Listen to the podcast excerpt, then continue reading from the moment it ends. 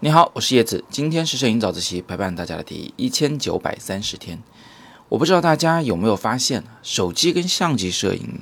在白天其实画质差不多啊，都挺清晰的。但是它们有一个非常不一样的地方，就是相机在拍照的时候呢，一旦使用什么长焦距啊、近一点距离啊，再加上一点大光圈啊，那个背景呢就会很自然的模糊起来。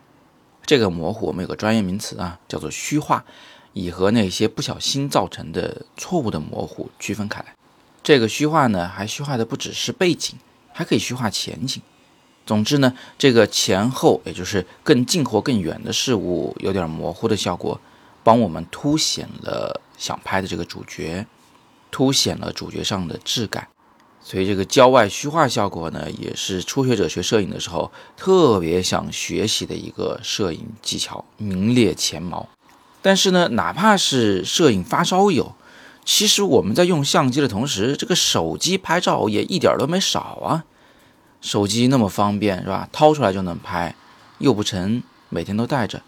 但是呢，我们会发现这个手机跟相机拍照的一个巨大差异，就是手机很难把背景拍模糊。或许凑得很近的时候可以，但是如果离远一点，比如说拍个人啊。给人拍个半身像或者全身照，它那个背景就很难模糊起来了。手机的镜头呢，虽然有大的光圈，但是啊，由于它的那个焦距太广，啊，感光元件面积太小，所以还真的很难拍出来这种前后景虚化的效果。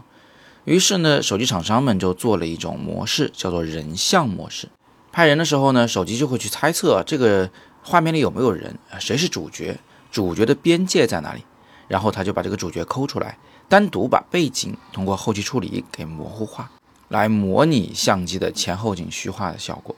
听上去很完美，对吧？但是实际上呢，这种算法它有两个前提条件，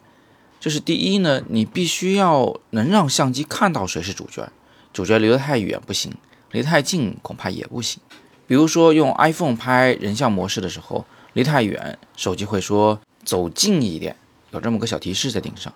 那如果离得太近呢，它又会说离远一点。总之呢，这个距离要恰当才找得到轮廓。第二个很重要的前提条件呢，就是手机的人像模式非常怕干扰。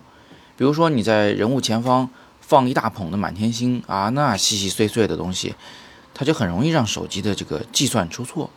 这个边界边缘抠的就不对啊，出现什么背景清楚、人物模糊的情况。或者呢，你像我给出这个范例一样。啊，直接隔着一个玻璃拍人，你看看手机还能不能找到那个人物？啊，大家注意看看这张照片里的所有穿帮的细节啊，包括那个人物顶上那个远景中的三色什么什么的那个牌子，它是不是应该模糊啊？现在变成清楚的了。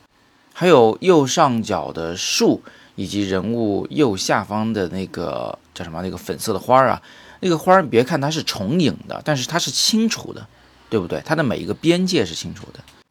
反倒是人物身上有一些局部呢被模糊掉了，比如说手臂的下半部分等等。所以，我们说前景中就是比人物更近的啊，人物和手机镜头之间的这个距离范围中啊，如果有些杂物做干扰的话，人像模式是非常容易失败的。其中最忌讳的呢，其实就是玻璃。最后，我们再给个小贴士，很多人可能不知道，人像模式其实是可以使用在静物上面的，也就是那些小小的物体啊，只要它的轮廓不是那么的复杂，拍起来它也能有那种模拟相机的背景虚化和前景虚化效果。但是在拍静物的时候呢，你需要用手指头去戳一下屏幕，啊，对某一个静物进行对焦，告诉手机说我就要它清楚。好，那今天我们分享的主要是手机的人像模式的原理和它使用上的一些小技巧。如果你也有所收获，别忘了把今天的早自习分享给同样热爱摄影、热爱生活的你身边的朋友们。今天是摄影早自习陪伴大家的第一千九百三十天，我是叶子，每天早上六点半，微信公众号和喜马拉雅摄影早自习栏目不见不散。Música